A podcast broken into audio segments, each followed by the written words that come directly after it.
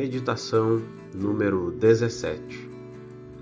Texto bíblico 1 João capítulo 2, versículo 1. Tema: Um advogado perfeito. João, também conhecido como o apóstolo do amor, em sua primeira carta, capítulo 2 e versículo 1 nos diz o seguinte: Filhinhos meus, estas coisas vos escrevo para que não pequeis. Se, todavia, alguém pecar, temos advogado junto ao Pai, Jesus Cristo, o justo. Quanto custa para contratar um advogado? Para muitas pessoas é até inviável. Então lhes é designado um defensor público, alguém que a serviço do Estado prestará a defesa. Quanto custa para contratar um bom advogado? Quanto custa para contratar o melhor advogado? Da cidade, do estado, do país. Essas são questões que vêm à nossa mente sempre que ouvimos falar que alguém entrou na justiça contra outro.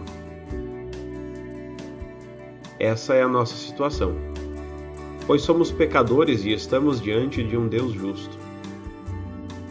A justiça deve ser satisfeita. A justiça de Deus deve ser satisfeita.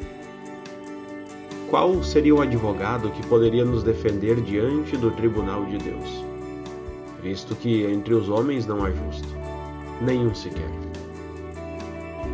Bem, a Bíblia fala que Deus não apenas nos deu um defensor, ele nos deu o melhor. Ele nos deu um advogado perfeito. Nós não devemos ofender o nosso Senhor. Mas, como somos falhos, muitas vezes agimos de maneira que desagrada a Deus.